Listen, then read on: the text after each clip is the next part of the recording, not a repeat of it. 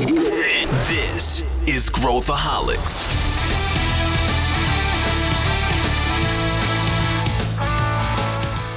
Olá, aqui é Pedro Van Gertner, sou o CEO da ACE e esse é Growthaholics, o podcast para quem adora inovação e empreendedorismo. Se você curte e acompanha o Growthaholics, avalie a gente, avalie a gente com cinco estrelas pela plataforma que você utiliza, seja ela Apple, Spotify ou qualquer outra.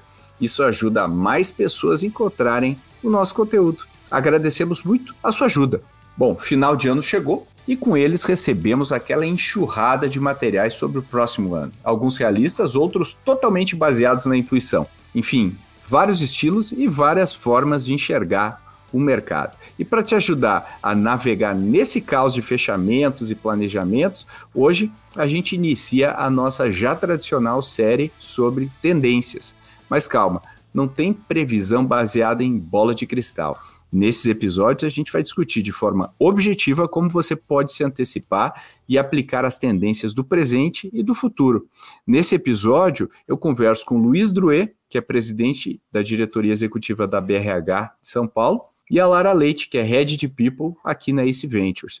A gente fala sobre as tendências de gente, né? Tendências de pessoas em 2024. A gente vai passar sobre o uso de AI, trabalho remoto, diversidade e muito mais. A gente entra a fundo em várias dessas questões. Tenho certeza que você vai tirar pelo menos um insight dessa conversa. Vem com a gente. Estamos aqui para mergulhar neste tema e temos dois convidados que manjam muito sobre pessoas, sobre RH, e eu queria dar as boas-vindas para ele estar tá estreando aqui no Growthaholics, o Luiz Druet. Tudo bem, Luiz? Olá, Pedro, tudo bem? Sou um ouvinte assíduo aí do podcast, fiquei honrado aí com o convite, super contente aqui de poder participar e compartilhar um pouco das ideias também. Legal. Uh, Luiz, para quem não te conhece, fala um pouquinho do que, que você faz aí para a galera. Maravilha. Bom, eu costumo dizer que eu uso sempre dois chapéus, né? Então eu tenho o meu chapéu empreendedor, eu fundei a, a Share People Hub em 2015, é, que hoje está consolidada aí como um hub de soluções em pessoas. E no ano passado a gente fez um spin-off da área de educação e tecnologia da Share, que resultou na criação da Prosper Tech Talents, né? Que é uma startup de impacto, uma edtech focada em upskilling e reskilling para o futuro do trabalho. E eu também tenho o meu chapéu voluntário, é, hoje eu tenho orgulho de ocupar a presidência da ABRH São Paulo, né, a seccional da Associação Brasileira de Recursos Humanos para o Estado de São Paulo, que é considerada a principal comunidade de recursos humanos do país, mais de 4 mil membros.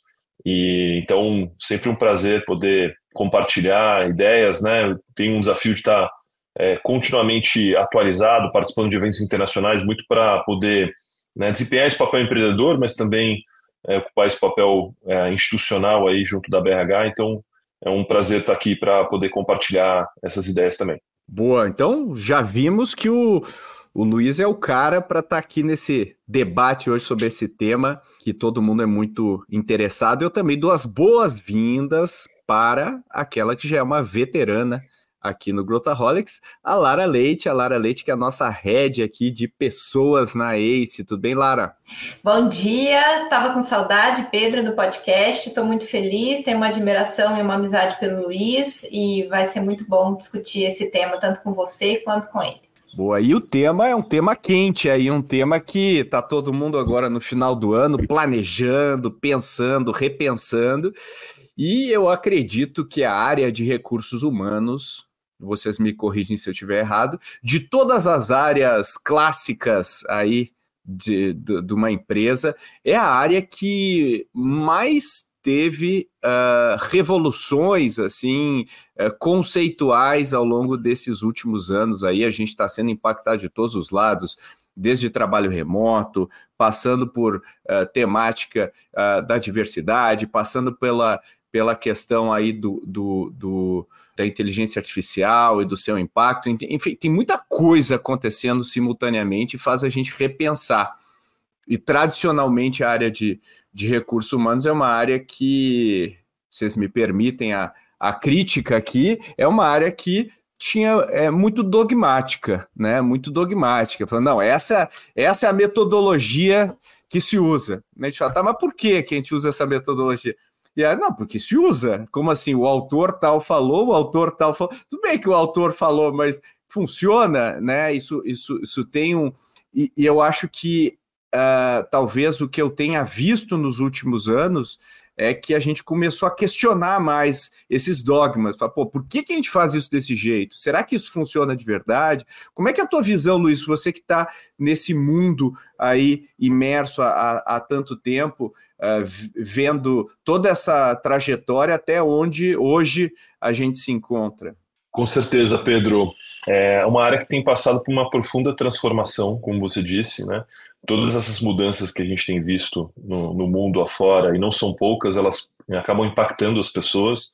É, se as organizações ainda estão tentando entender melhor os seus consumidores, né, e todas as mudanças de comportamento, essas mudanças também influenciam a forma como elas se comportam como colaboradores, é, o seu engajamento dentro das operações. Então é um desafio tremendo e que, obviamente, desafia a, próprio, os próprios profissionais da área de recursos humanos, né, que tem que se qualificar e tem que é, se atualizar em relação a tudo isso, mas ao mesmo tempo também traz mais relevância para a área. Né? É uma área que é, eu, tenho, eu costumo dizer que, diferentemente de outras crises, onde a área de recursos humanos era muitas vezes envolvida só quando as decisões já estavam tomadas para conduzir os desligamentos em reestruturações, é, a pandemia foi diferente nesse aspecto, porque a sobrevivência dos negócios passava necessariamente por encontrar uma nova forma das pessoas trabalharem, operarem durante aquele período. Então, o recursos humanos foi alçado né, para a mesa decisória nas organizações em que ainda não ocupava essa posição. E muito do que a gente tem falado né, da BRH e tudo mais é como que a gente mantém a área de recursos humanos né, né nessa mesa para continuar decidindo estrategicamente o futuro do negócio e representando a pauta de pessoas. E acho que só para fechar essa minha fala também e ouvir um pouquinho da visão da Lara, é, esse ano tive a oportunidade de participar do South by Southwest lá em Austin, e, e, é interessante isso que você falou, né, do momento que a gente está vivendo, porque foi a primeira vez que teve uma trilha focada é, sobre o mundo do trabalho. Né? Foi a primeira edição da trilha Workplace Revolution. Obviamente, esse tema já estava presente nas edições anteriores, como um tema em, que é, é, passa por todas as outras trilhas, né? Mas a organização do evento não por acaso escolheu inaugurar uma nova trilha focada nesse tema pela importância que ele vem ganhando é, e a gente saiu de lá com vários insights, depois posso compartilhar aqui alguns com vocês. É, a gente veio é, um 2023 muito incerto, mas num momento muito importante para o profissional de RH. A gente de fato sentou na mesa, né? Mas agora, na minha visão, já começando em 2024, é o momento da gente de fato se consolidar por N motivos, né? Porque a gente veio com todas essas crises, pandemia, aceleração, tecnologia, a gente vem de um momento onde as pessoas passaram a questionar muito o, o seu profissional versus os layoffs que passaram a acontecer. Então, o RH, se você vê, ele tem relevância em todas essas crises, a gente tem muita relevância na inteligência artificial, a gente tem muita relevância na aceleração da tecnologia, a gente tem muita relevância no, nos novos modelos de trabalho, no questionamento que as pessoas têm feito, se aquilo ali é importante de fato ou não. Mas assim como o RH vem passando por uma readaptação, né? Sai desse modelo de só teórico a um modelo de ter que entender do negócio. Na minha visão, e eu acho que o Luiz corrobora muito com isso, agora para 2024, a gente tem que se readaptar para a gente continuar consolidado e continuar sentando na mesa, né? Senão a gente vai ficar, é, vai acabar perdendo a nossa importância, a nossa relevância que a gente conquistou tanto. A gente ainda tem muito que conquistar e a gente tem sim, assim como várias outras áreas, de liderança principalmente, tem que se adaptar. O modelo de gestão de pessoas e de RH também tem que passar por uma readaptação, Pedro. É. E, e se eu fosse o RH olhando para a área de RH, eu, eu, eu pensaria que as pessoas também uh, precisam uh, mudar, né? A gente tem uma mudança radical também no perfil de quem está à frente dessa área. Se tudo muda, né? A gente te, também tem que mudar. O Luiz e a Lara fiz, conversaram, eu, eu não participei dessa conversa, e os dois trouxeram aqui uma lista de tendências, de coisas importantes que eles acreditam que está acontecendo hoje com o mercado. E, e, de propósito eu não quis ver para a gente discutir aqui ao vivo. e a gente que eu quero mergulhar, né, com esse pano de fundo que a gente acabou de falar das grandes mudanças que estão acontecendo. O que que vocês acreditam? V vamos começar a desenrolar uma por uma aqui das tendências que vocês mapearam, né, com as leituras, com tudo que vocês estão vendo aí no mercado. O que que vocês entendem que é importante para a gente considerar quando a gente pensa é, é, olhando para frente aí a área de recursos humanos. Quem quer começar aí? Você quer começar, Luiz? Você está com o microfone aberto aí. Começa com a sua primeira aí.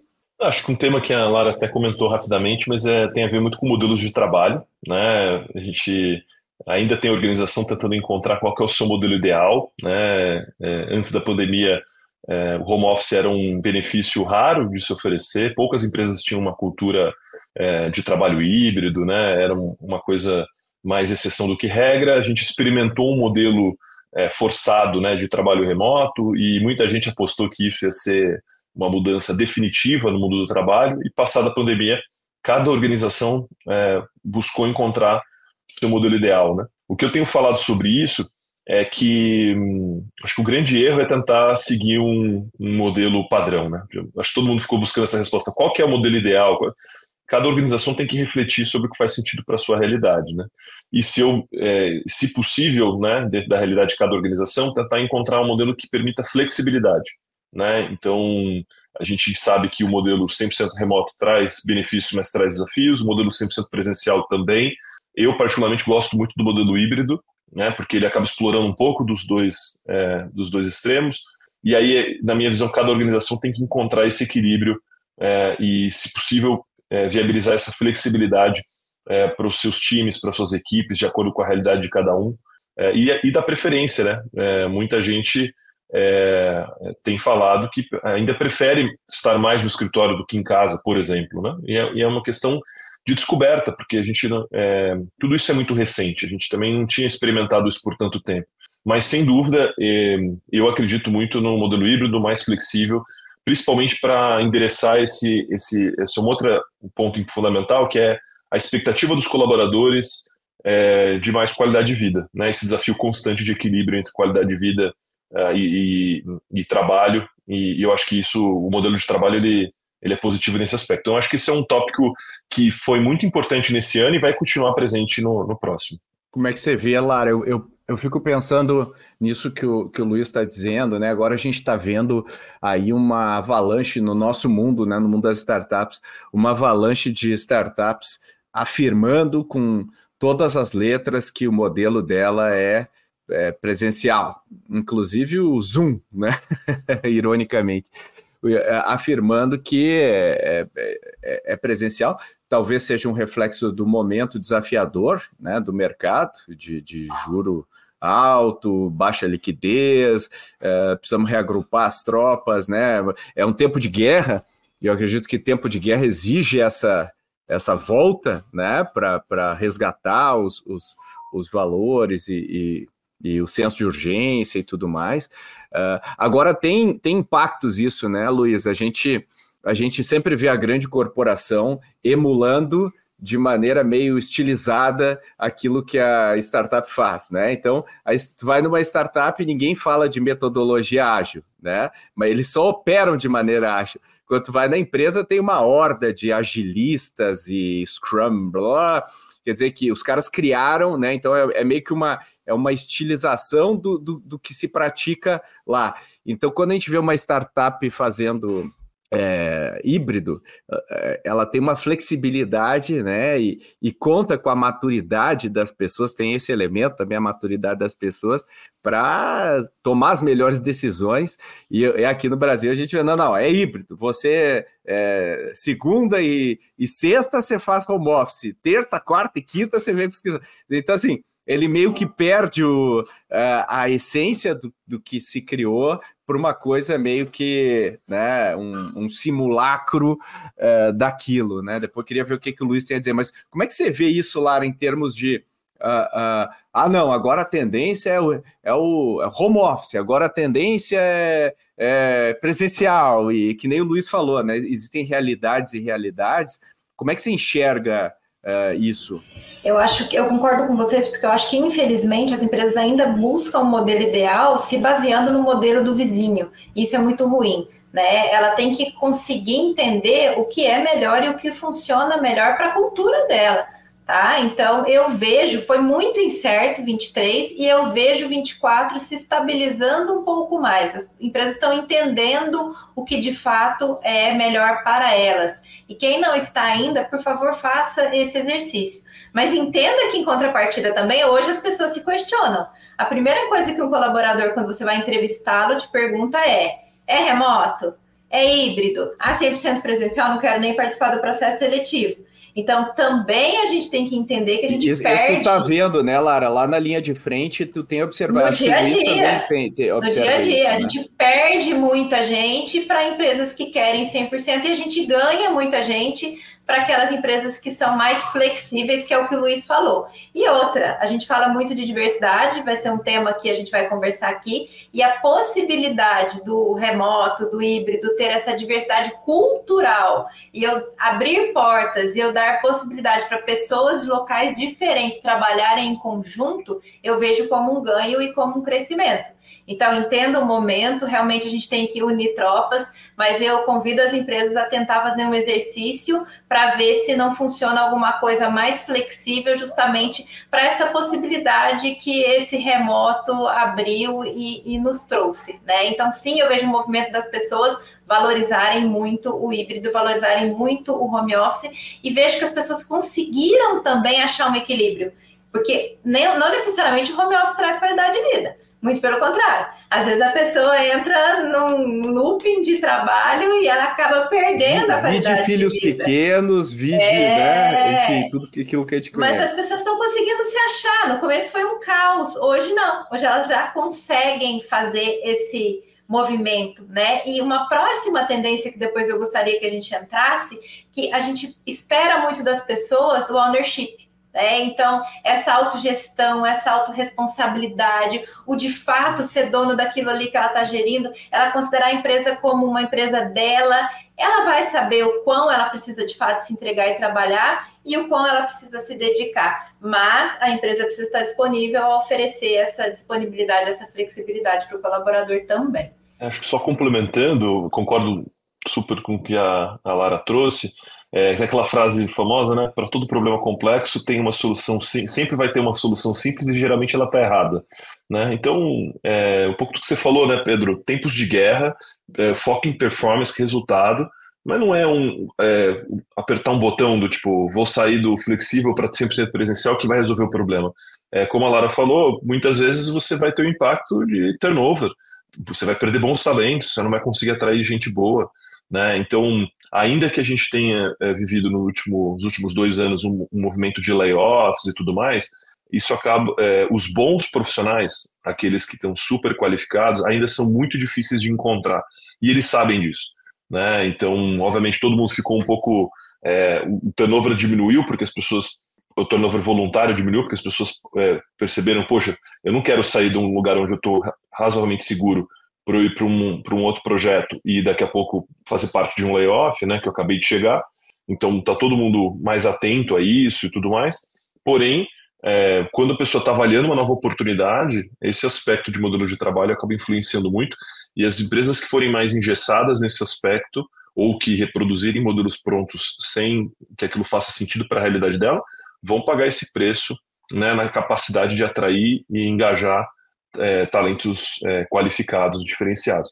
E aí, já emendando, se me permite, Pedro, o segundo tópico, que é já respondendo à provocação da Lara, acho que uma, uma tendência muito importante para o ano de 2023 e que também entendo que vai continuar relevante para 2024 é o tema da diversidade, equidade e inclusão. Né? É, muitas organizações avançaram nessa agenda ao longo desse ano, é, a gente vê um amadurecimento da pauta, é, especialmente diferenciando aquelas empresas que estavam se engajando muito de uma perspectiva cosmética, né, para sair bem na foto e tudo mais. É, a crise também ajuda nesse aspecto, né, separar quem de fato tem convicção com a pauta, mas é importante destacar o lado positivo de muitas organizações que entendem que isso de fato é, é um elemento fundamental para a inovação e que, portanto, essa agenda precisa evoluir de uma forma é, estratégica, independente do, dos movimentos de mercado. Né? Então, a gente vê isso de uma forma muito positiva, diversidade avançando em, em posições de liderança, chegando a posições do board, eventualmente até conselho, ainda tem muito para ser feito. Em contraponto a isso, é, é, é, importante ser dito que nos layoffs, quando a gente foi, é, quando foram analisar os perfis que estavam saindo, é, os grupos subrepresentados apareceram né, com predomínio, né? ou seja, um esforço grande que foi feito nos anos anteriores de ampliar a diversidade dos times, é, nesses momentos de crise a gente viu que isso não foi considerado, né?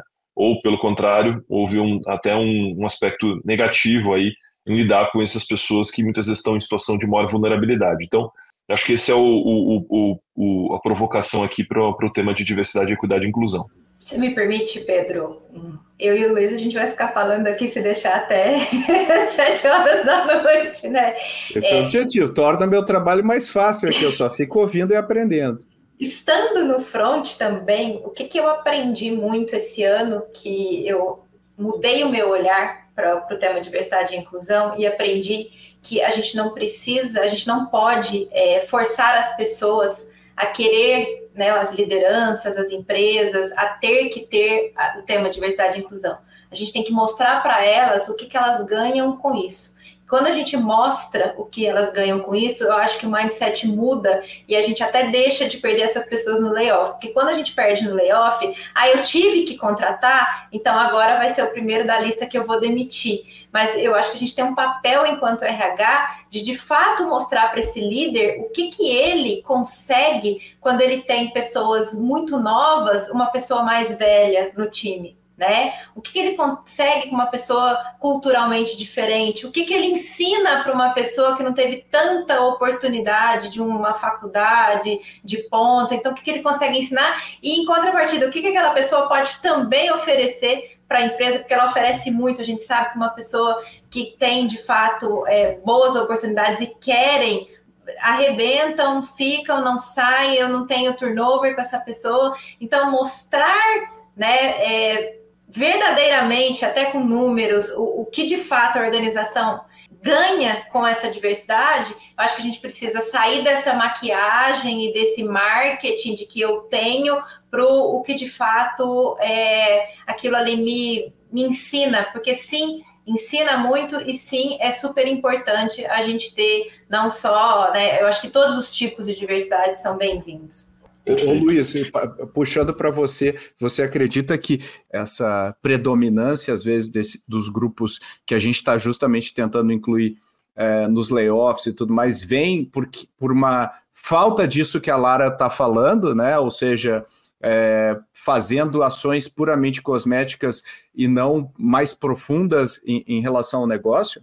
Eu acho que tem a ver com isso, é, e tem também a ver com um elemento que muitas organizações ainda não encontraram um modelo confiável e eficaz é, para o desenvolvimento de habilidades, né, no ritmo que elas precisam. Então, o que, acontece? Houve um movimento muito forte de ações afirmativas, de recrutamento é, afirmativo, colocaram essas pessoas para dentro, mas o background dessas pessoas, todo o desafio que elas carregam junto, veio, né, não foi resolvido, né? Simplesmente porque você deu a oportunidade do primeiro emprego, né? Então é, é importante que as empresas reconheçam, né, que tão importante quanto esse esforço é você garantir uma oportunidade para que essas pessoas continuem se desenvolvendo de preferência de uma forma acelerada, né? Porque elas tiveram menos oportunidades, né? Então, eu acho que tem um, muito do tema que a gente vai ver no ano que vem também é as empresas olhando com mais atenção sobre essa agenda. Né? E a partir do momento que elas tiverem um modelo mais confiável para o desenvolvimento de habilidades é, dessas pessoas, a gente vai conseguir é, corrigir esse cenário de, de desigualdade de oportunidades, né, de pontos de partida diferentes, e a gente vai ver mais pessoas é, de grupos representados em posições de liderança também. Acho que isso é um, um elemento fundamental é, das organizações, o um compromisso mesmo, de fato, com a causa. E você acha que essa é uma, se a gente olhar como uma tendência, você acha que essa é uma tendência das empresas, uh, digamos assim, trazer um pragmatismo maior na sua política e nas suas ações de desenvolvimento de, de pessoas. É, e, e, e, aí, casando com isso, eu te pergunto é, o que muda, né? O que, o que, como era e como você acha que vai ser, né, em relação a, a, desenvolvimento de pessoas? Porque a gente trabalha, né, com desenvolvimento, tem orçamento de desenvolvimento há décadas, né? Isso não, não tem funcionado na, na empresa ou ele parte de um, de um público que já tem uma homogeneidade de formação uh, e, e, não trabalha para o real desenvolvimento, né? Ele não chega num nível de profundidade que, que é necessário. É, aí acho que é uma das áreas né, é, que eu volto à sua provocação inicial, Pedro, onde a gente ainda tem muita organização que está baseada em modelos, ah, a gente sempre fez assim. Acho que tem muita oportunidade para inovação, né, para repensar, é, sair do, é, de uma lógica de ah, horas treinadas, pessoas treinadas e tudo mais, para uma lógica de, de habilidades mesmo, né? O quanto que eu consegui, de fato, desenvolver nessas pessoas para elas poderem estar estarem atentas. O Fórum Econômico Mundial tem levantado a bandeira do upskilling, reskilling como uma agenda estratégica para o futuro do trabalho nos últimos anos. E eu tenho visto ainda poucas organizações que estão no nível razoável de maturidade dentro dessa agenda. Né? Então, e, e, e isso, na minha perspectiva, não só para o ano que vem, mas para os próximos anos, vai ser decisivo é, para a competitividade desses negócios. Porque na medida em que uh, o mundo do trabalho vai mudar e as habilidades é, exigidas vão mudar radicalmente, é, as pessoas vão precisar é, ter uma agenda individual aí de lifelong learning, de atualização, mas as organizações vão precisar fazer isso em larga escala. E aquelas que conseguirem fazer de forma mais efetiva vão sair na frente e vão conseguir competir no mercado. As que ficarem para trás vão sofrer muito. Então, acho que esse é um dos pontos que vai ganhar muita importância. E aí, depois a gente pode falar um pouquinho mais sobre esse novo olhar para talentos, que é um olhar orientado para habilidades, né? o modelo Skills First ou Skills Based Organizations, que é um modelo que a McKinsey já comprovou com estudos de caso de que é um modelo mais efetivo, mas é um, um olhar totalmente diferente sobre pessoas e, como você provocou no início, como a Lara falou, vai exigir com que não só a área de recursos humanos, mas todos os líderes mudem a forma de pensar e olhar para talentos. Mas, mas, fala mais sobre isso, Luiz. O que, que seria esse modelo? Qual que é a diferença do modelo desse modelo para o modelo que a gente normalmente Legal. tem hoje no mercado? Tradicionalmente, a gente sempre olhou para as pessoas com base na sua formação acadêmica e nas suas experiências anteriores né, uma entrevista tradicional de emprego, ela passa por, por esses dois olhares, onde você se formou, o que, que você estudou e o que, que você fez antes, né? E o modelo por habilidades, ele rompe essa lógica numa análise mais uh, profunda sobre o que de fato essa pessoa desenvolveu de habilidades ao longo dessa jornada acadêmica e profissional. E, naturalmente, vai uh, trazer insights muito interessantes. E eu vou trazer um exemplo concreto para você, Pedro a, a Karen, que é a VP de pessoas da Acreditas, é, ela nunca tinha ocupado uma posição na área de recursos humanos antes de ocupar essa cadeira. Tá? Olha que interessante. Ela foi contratada para a posição número um de pessoas dentro da Acreditas, como VP, para a área de recursos humanos, sem ter ocupado nenhuma posição na área de recursos humanos antes. Por quê? Porque quando essa posição estava aberta e as pessoas foram definir exatamente quais eram as habilidades que estavam sendo buscadas para essa posição. É, algumas pessoas que já tinham trabalhado com a Karen em, outro, em outra organização lembraram dela como um perfil interessante por aquelas habilidades que eles estavam buscando e recomendaram ela para a posição. Fosse um processo seletivo tradicional, a Karen teria sido barrada tranquilamente, porque até então todas as experiências dela foram na área de tecnologia. Ela entendi, iniciou entendi. Na, área de, na área de tecnologia e ela, e ela progrediu como gestora lá. Mas é, foi por conta desse novo olhar que ela pôde participar do processo seletivo e aí na, no processo eles perceberam que o que eles estavam buscando para aquela cadeira de pessoas ela trazia porque todos os desafios que ela tinha vivido recentemente na, mesmo sendo uma gestora na área de tecnologia envolviam pessoas e eram desafios Legal. que eles estavam querendo enfrentar então esse é um exemplo concreto de um novo olhar para isso parece algo simples mas nos é. Estados Unidos, e, e, eu vi isso muito forte lá no, no, no South by Southwest em, em março, eles estão colocando essa agenda é, como prioridade numa agenda de, de, de inclusão produtiva. É, porque lá é, uma parcela muito é, pequena da população tem acesso ao ensino superior. Né? E, e ao mesmo tempo, os, o, a maior parte do, das, é, das vagas exigem um college degree. Então, o que, que acontece na prática? um público é, de pessoas privilegiado que tem acesso ao ensino superior disputam essas posições. E aí, obviamente, isso se reflete fortemente na questão da diversidade e inclusão dentro das organizações. E aí existe um grande movimento lá para mudar a forma das organizações olharem para isso, né? E eles estão chamando de STARS, que são é, talentos que desenvolveram habilidades por rotas alternativas, né? E, e esse novo olhar ele é muito importante é, para a gente responder a esses desafios do futuro do trabalho e para garantir com que as organizações consigam é, avançar nessa agenda de upskilling e reskilling.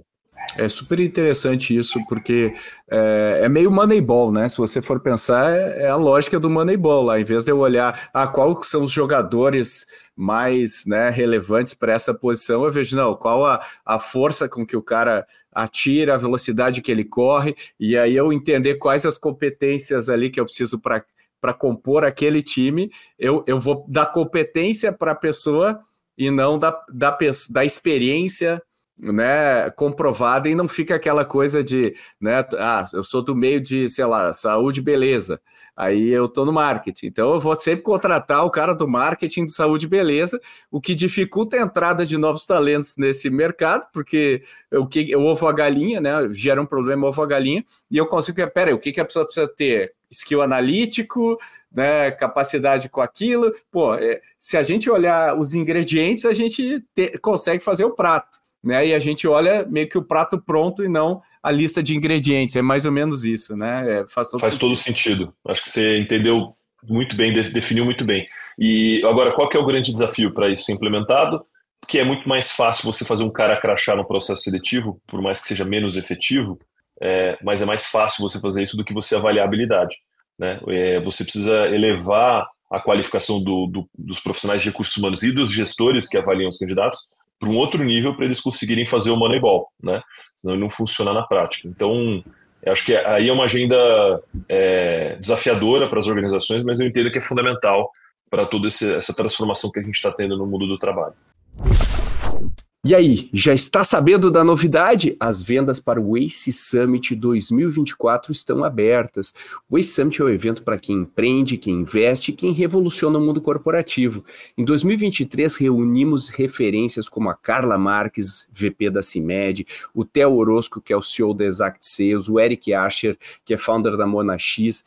Spoiler, temos mais grandes nomes vindo em 2024 e no dia 27 de julho de 2024, coloca na agenda, a gente tem um encontro marcado no Centro de Convenções Frei Caneca, em São Paulo. Se você entrar agora em acesummit.com.br, você garante o seu ingresso. E vai rápido antes que esse microlote que a gente está lançando se esgote. Eu te espero lá e a gente vai se ver ao vivo em 2024. Além Legal. dessa mudança de mentalidade, né, tanto da parte de recursos humanos, que tem que sair daquilo, eu sempre fiz dessa forma, as lideranças, os próprios é, CEOs, presidentes, existe também uma mudança de mercado, e aí é um convite para as startups se adaptarem, porque todo ferramental que a área de recursos humanos tem para gerir pessoas é no modelo antigo. É, então, todas as ferramentas de recrutamento, todas as ferramentas de avaliação de desempenho, tudo que a gente tem voltado à capacitação, a treinamento e desenvolvimento, é muito pouco a visibilidade que a gente tem realmente para uma gestão de habilidades. Né? Elas são muito atrasadas a, a, ainda. Então, a gente precisa sim melhorar e a gente precisa ter um ferramental para a gente oferecer esse ferramental para as lideranças voltadas a habilidades. A gente acredita muito nessa questão de habilidades dentro da ACE né? É óbvio, a gente tem um longo caminho ainda a percorrer, mas a gente tem várias unidades de negócio completamente diferentes uma da outra e a gente propôs uma carreira esse ano que é uma carreira em rede, onde as pessoas elas podem navegar por qualquer uma delas, desde que ela consiga desenvolver essa habilidade. A gente olha muito para essas habilidades, mas eu tenho muito essa deficiência desse ferramental. Então, é, eu acho que ainda a gente não se consolida em 2024, mas é uma tendência e a gente precisa evoluir não só na parte é, das lideranças, das gestões de RH, mas na parte ferramental para isso também, para a gente conseguir atingir das próprias consultorias que lidam com isso, né? Eu sinto um, um atraso ainda grande, né? Movimento dos Estados Unidos, mas no Brasil um atraso ainda das pessoas, um desconhecimento Né? E quando elas, mais uma vez, verem o benefício que elas conseguem com essa gestão por habilidades, né, é, é muito mais motivador para as pessoas. Né? E, uhum. e hoje as pessoas valorizam muito mais essa parte. E tem, tem uma oportunidade aí para a tecnologia, né? Ouvindo vocês com AI, a gente consegue, e agora as pessoas trabalhando cada vez mais no Slack, Teams e afins, eu consigo mandar o AI encontrar os skills lá dentro e de repente trazer pessoas não óbvias para funções, como esse caso aí da, da Acreditas. Vamos para a próxima tendência aí, Luiz. O que, que você diria? Não, acho que um tema fundamental que a gente já, de alguma forma, permeou aqui a nossa conversa até aqui, mas que é importante ser destacado, é o tema da cultura organizacional, né? E acho que junto com ele a liderança, né? Então, como que as organizações é, é um tema que não é novo, né? A gente desde que as organizações existem, é, de alguma forma, elas têm as suas culturas funcionando, isso há algum tempo já vem sendo trabalhado, mas eu acho que é um tema que, é, por conta até do cenário desafiador que você comentou, Pedro, é, ele vem à tona de novo, para, né, ele sobe no topo da lista, porque é, inevitavelmente acaba definindo as organizações que estão mais preparadas para aprender, para se adaptar é, para reagir às dinâmicas do mercado, né? E para sobreviver e prosperar. Então, eu acho que tem um, uma agenda importante aí, tanto do ponto de vista de cultura como liderança, para a gente poder é, debater. Eu, eu, vi recentemente de uma, de uma liderança de RH, né? Poxa, a gente veio de um período de franco crescimento, é, onde eu investi para caramba no desenvolvimento de, da minha liderança, tudo mais, mas esse último ano foi bastante difícil e aí é nessas horas que a gente vê, né, que a gente tinha um, um monte de marinheiro de mar bom, né, é, e no fim do dia você precisa do mar ruim também, né, para conseguir desenvolver essas habilidades no, no, nesses gestores, nesses líderes, né. Então, eu acho que é um tema que a gente vai continuar sempre na mesa, né, para o ano que vem também, como que as organizações reagem a tudo isso, e, e, isso se reflete naturalmente também em toda a agenda de engajamento, que também a, Lara já comentou, que é fundamental. É, é, e eu acho também, né, Luiz, que, que quero ouvir a Lara também uh, em cima disso, mas assim, o Brasil, né, tradicionalmente, forma gestor. O Brasil não forma líder. Né? Então, assim, a gente uh, tem, a gente valoriza muito o gestor, né? Tem essa coisa do, do uh, ah, o as empresas né, adotando a qualidade total, Six Sigma, reduzir o desperdício e tudo mais, ou seja, muito focado na eficiência e na gestão, é, mas a gente não tem é, essa mesma exposição à liderança. E quando a gente fala de cultura, a cultura está muito mais ligada a, a, líder do que a, a, gestor, né? Então tem a ver um pouco com isso. Uh, não sei o que, que você acha, Lara, sobre essa essa dicotomia, porque eu vejo a, a, a cultura, né? Eu acho que a, se a gente fizer um diagnóstico entre o que está na parede com a prática uh, real corporativa da maior parte das empresas, existe um descompasso. Quanto maior esse gap, né, mais nítido que houve um workshop algum dia lá para definir cultura com consultor, uh, o pessoal chegou num acordo e, e imprimiu um quadrinho, né? Uh, como trabalhar isso, né? E as startups nos ensinaram muito sobre isso, porque as startups elas levam muito a sério a cultura, porque elas não têm nenhuma outra vantagem competitiva senão uh, aquelas que a gente tinha como soft, né? Quer dizer, a cultura e tal, as pessoas, o clima. Uh, como, é, como é que você vê isso, Lara? Conversando com o Luiz, ele me chamou a atenção, é uma questão que eu acredito muito, mas ele me chamou a atenção por um ponto, né? É, a liderança é uma questão até de formação, de formação acadêmica mesmo. A liderança ela não aprende de pessoas na, no seu desenvolvimento acadêmico. Ela não conhece de pessoas. E ela ainda tem muito a concepção, pasmem, a gente indo para 2024, que a responsabilidade a, pela cultura da empresa, pela gestão das pessoas, é da área de recursos humanos. E não é. Então, a gente precisa fazer um papel que não foi feito pela universidade, de capacitar essa liderança, mas não capacitá-la apenas no, no, hard, como a gente tem é, essa mentalidade. Eu preciso ensinar os líderes a gerir pessoas. As lideranças precisam entender de pessoas. Assim como a gente falou que o RH tem que mudar, a liderança precisa mudar a concepção. Porque se ela não mudar, não há cultura que a gente escreva no quadrinho e coloque na parede que vai fazer a diferença para a empresa, né? Porque senão a gente não tem o que a gente chama de walk the talk, né? Que, que a gente fala uma coisa e a liderança acaba seguindo outra. E isso também parece fácil na fala, mas quando a gente vai ver no dia a dia, infelizmente não é fácil. Porque entre entregar o resultado na cabeça do líder e valorizar pessoas, aprender de pessoas e fazer essa gestão, o líder ainda valoriza o entregar o resultado. E ele tem uma falsa ideia de que se ele descer para o técnico e, e, ser hard, ele é um bom gestor, mas ele não é um bom líder. E o resultado não vai vir e não vai. Pode até vir a curto prazo, mas a longo prazo ele não vai ser consolidado. Né? Então, essa liderança, ela começa a, a, eu sinto, né, 2023, indo para 2024, ela começa a entender um pouco o, o quão isso é importante, mas muitas vezes ela não sabe ainda o que fazer e o como fazer. Então, RH tem que se pegar na mão e ensinar essa liderança a entender de gente e ser uma coisa genuína, essa liderança, a, a, a entender essas pessoas, a valorizar essas pessoas, porque, mais uma vez, as relações de trabalho mudaram e as pessoas não valorizam mais o que elas valorizavam anteriormente. Né? Eu trago até uma próxima tendência aqui o salário não é mais o que segura as pessoas. E isso vai se consolidar muito em 2024. N também não é o videogame, né? Porque teve a época do salário, teve a época da mesa de pimbolim do videogame. Não é nenhum e nem outro. As pessoas elas precisam ser olhadas individualmente. A gente sai do coletivo e vai muito para um olhar individual. E essa liderança tem um papel muito forte nesse desenvolvimento de habilidades e nesse olhar individual para as pessoas. Pegando isso, né, Luiz, do, do, não é pelo salário, né? É claro, pegando um país do tamanho do Brasil, né?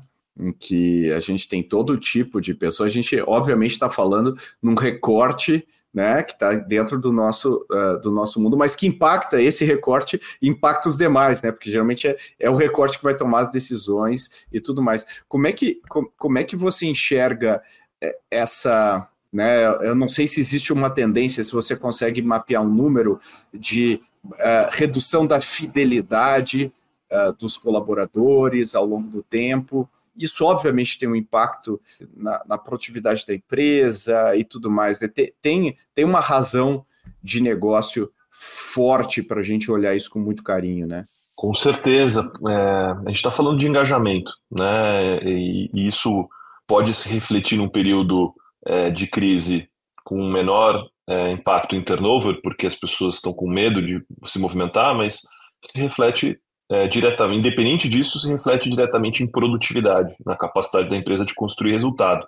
E aí, Pedro, é, concordo com você de que essa discussão é muito né, do nosso universo, mas também o, o, vamos dizer, o trabalhador mais operacional, mesmo que ele trabalhe para pagar as contas, né, ele tenha menos alternativa de mobilidade, de mudar de emprego, a performance dele acaba sendo influenciada por esse modelo de gestão. Né?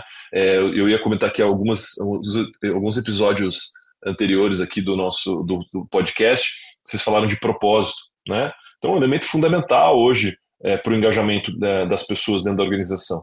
Mas isso passa por, por liderança, né?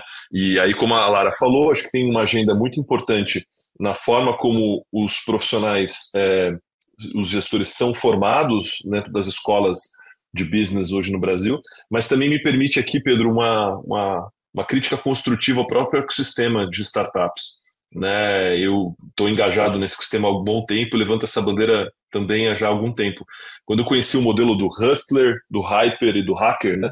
Então, o hustler é o cara mais comercial, o hyper é o cara mais de design, inovação, e o cara e o hacker é o cara mais de, de programação. Eu fiquei pensando, e cadê o, o human aí? Cadê o cara que olha para as pessoas que entende de gente, né? E então tenho levantado essa bandeira. Ou você tem um, uma dessas pessoas é, olhando para isso, mas idealmente todas essas pessoas têm que entender um pouco de gente, né? O Simon Sinek vai falar que você não, é, você não entende de, se você não entende de pessoas, você não entende de negócio, né? Então, é, eu acho que isso é um ponto fundamental também na agenda empreendedora, né? Se a gente olhar por trás de todo o case de sucesso, né? é, tinha, um, tinha a ver o time ali original, a composição dessas pessoas, mas também a, as, os primeiros movimentos que eles fizeram de, de contratação, de formar esse time e tudo mais, e a, e a cultura que eles construíram.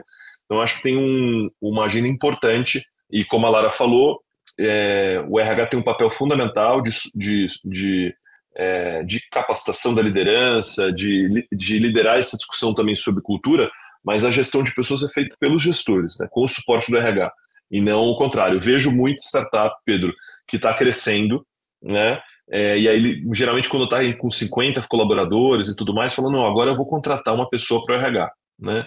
E aí os founders falam assim, nossa, ufa, é, contratei aqui essa pessoa para o RH e agora ela vai resolver todos os problemas, eu não preciso mais falar com os colaboradores, ela que vai discutir com eles sobre tudo e tudo mais, e, e obviamente tem tudo para dar errado, não é um modelo. Né? Você pode ter uma pessoa ali para começar a olhar para as práticas de pessoas, rodar os processos, mas a responsabilidade sobre cultura e gente vai continuar sendo dos founders por, por muito e muito tempo, se não, se não para sempre.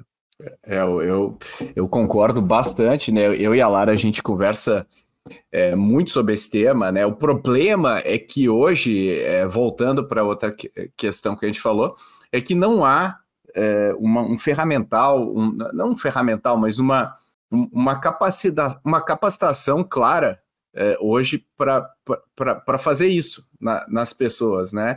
Todo mundo, uh, ou que sa quem sabe fazer isso, aprendeu fazendo, né? Ou teve a sorte de ter um líder uma líder que, que treinou, né, que capacitou essa pessoa. E essa é uma minoria no mercado. Então, uh, olhando, olhando o mercado em geral, né, o mercado, a academia, o mercado de educação, ele não consegue já há décadas acompanhar o ritmo do mercado. Hoje ainda mais, descolou mais. Se a gente pegar assim, né, a, a, a quem está mais distante a graduação, né, e aí tem a, a pós-graduação está um pouco mais próxima do mercado, mas ainda com gap, e os cursos livres estão mais próximos do mercado, porque é, é mais fácil criar um, um curso livre, né? Não tem regulação.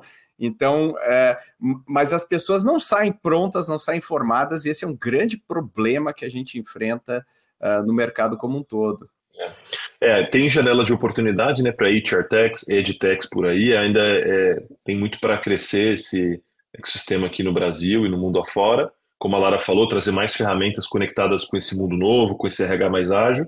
Mas é, no fim do dia, as organizações têm que reconhecer esse papel. Né? Não dá mais para só reclamar que ah, o sistema educacional não forma as pessoas, elas têm que se enxergar também como seu papel educador nessa jornada, né? Então, desde os founders, numa perspectiva de startup, tendo protagonismo de buscar essa capacitação, que está aí, né? Às vezes é mais difícil de encontrar, mas tem coisa boa por aí, mas também pensando como a organização lidera esse processo, né? Atua como protagonista para garantir com que é, os seus colaboradores estão atualizados em relação a essas todos esses desafios envolvendo habilidades, especialmente de liderança, como a gente falou.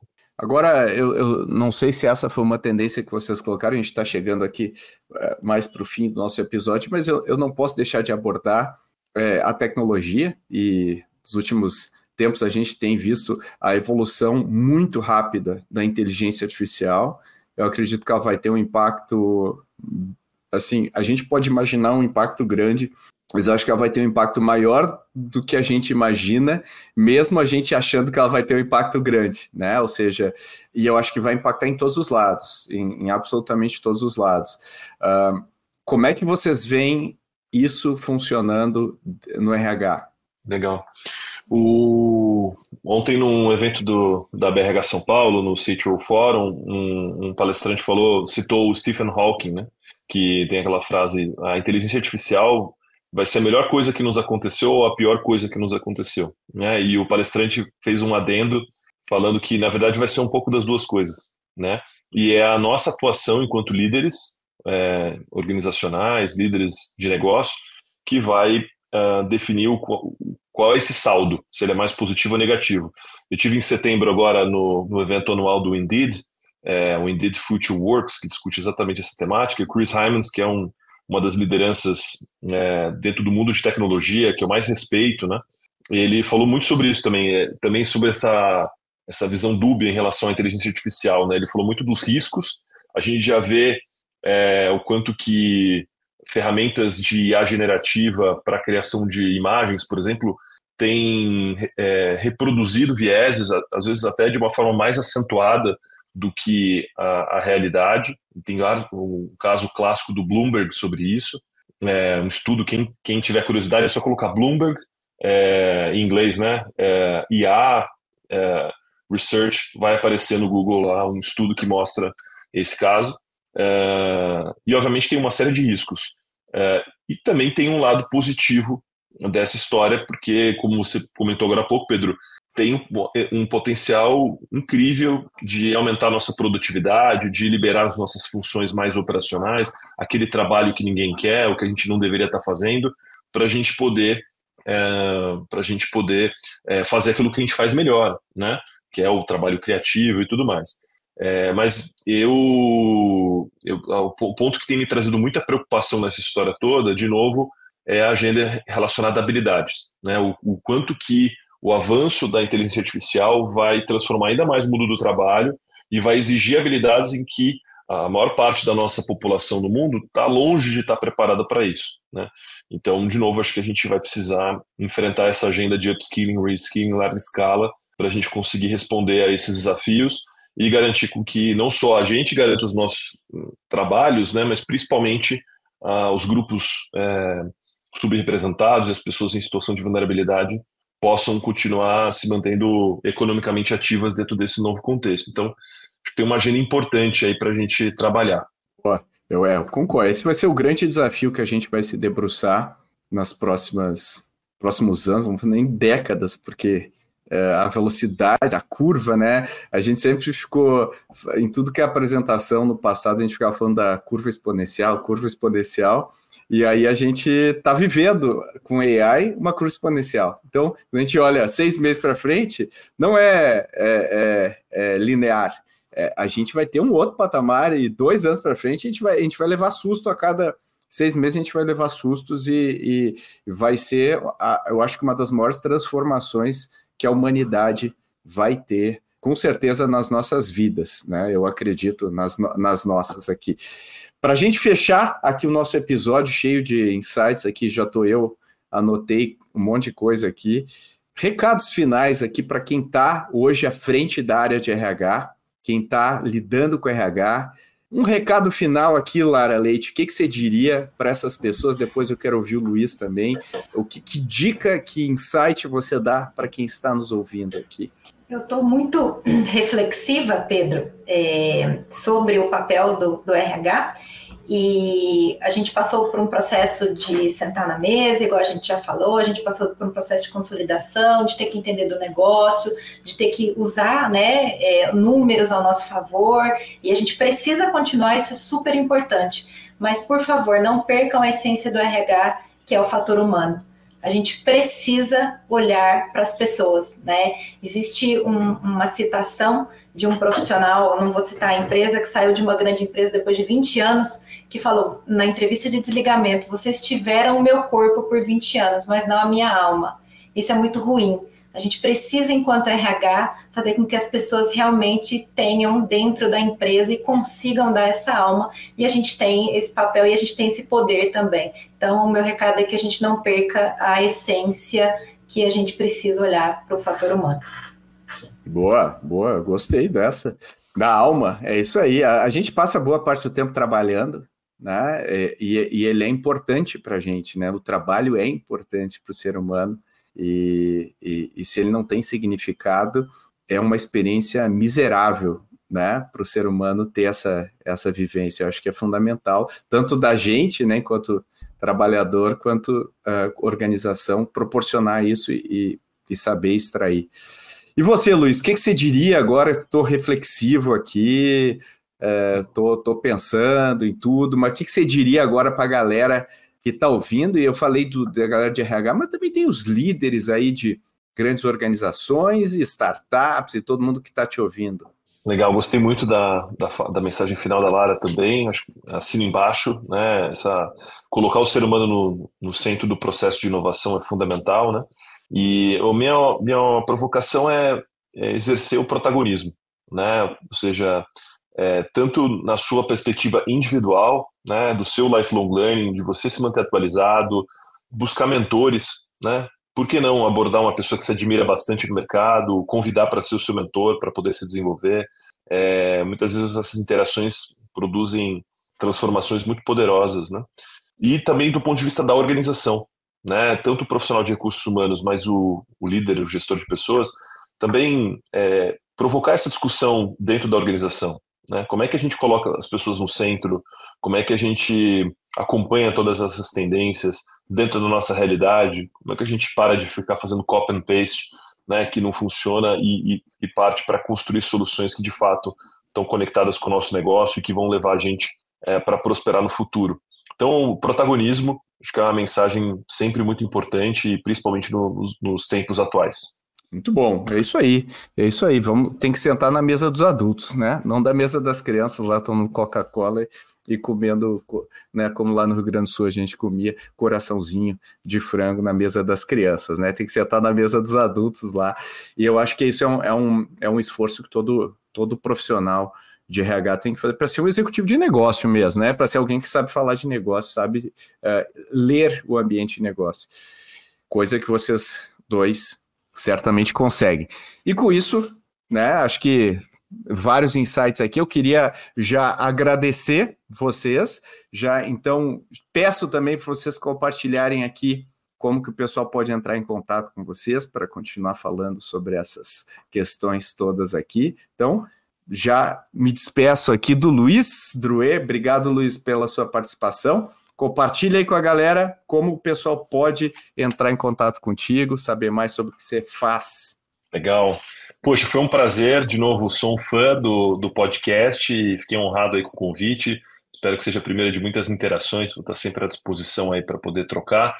É, as pessoas me encontram no LinkedIn como Luiz Eduardo Druê e também no Instagram, Luiz com Z, underline Druê, D-R-O-U-E-T, sempre à disposição e Vale a deixa também para conhecer um pouco mais do trabalho da BRH, os profissionais de RH que ainda não participam, não são membros, a comunidade está aberta para receber e contribuir para o desenvolvimento profissional de vocês e das organizações que vocês representam. Obrigado mais uma Boa. vez. Obrigado, Luiz. E Lara Leite, para o pessoal que, que quer fazer parte aqui da ACE, como é que. Qual, chama a galera aí, dá o teu contato para o pessoal. Gente, as pessoas podem me encontrar pelo LinkedIn também, Lara Leite, vai ser um prazer, vai ser um prazer trocar e também podem me mandar e-mails lara.leite@goace.vc ou pelo nosso site também. A gente tem nossa página de carreira, vocês podem ver as oportunidades que a gente tem hoje dentro da empresa e se candidatar também. Se não tiver oportunidade, mande também, porque é sempre bom a gente ter bons profissionais aqui dentro da ACE. A gente chama, marca um papo e conversa. Legal, obrigado, Lara. Foi ótimo. Até a próxima.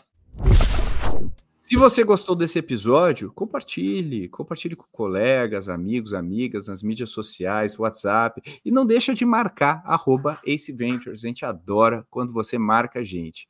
E agradece muito esses 30 segundos que você gasta postando sobre esse episódio. E se você quiser ir além desse tema, eu recomendo o episódio 204, onde a gente discute valores, princípios, estratégias que fizeram de algumas empresas ícones da inovação. Valeu e até a próxima!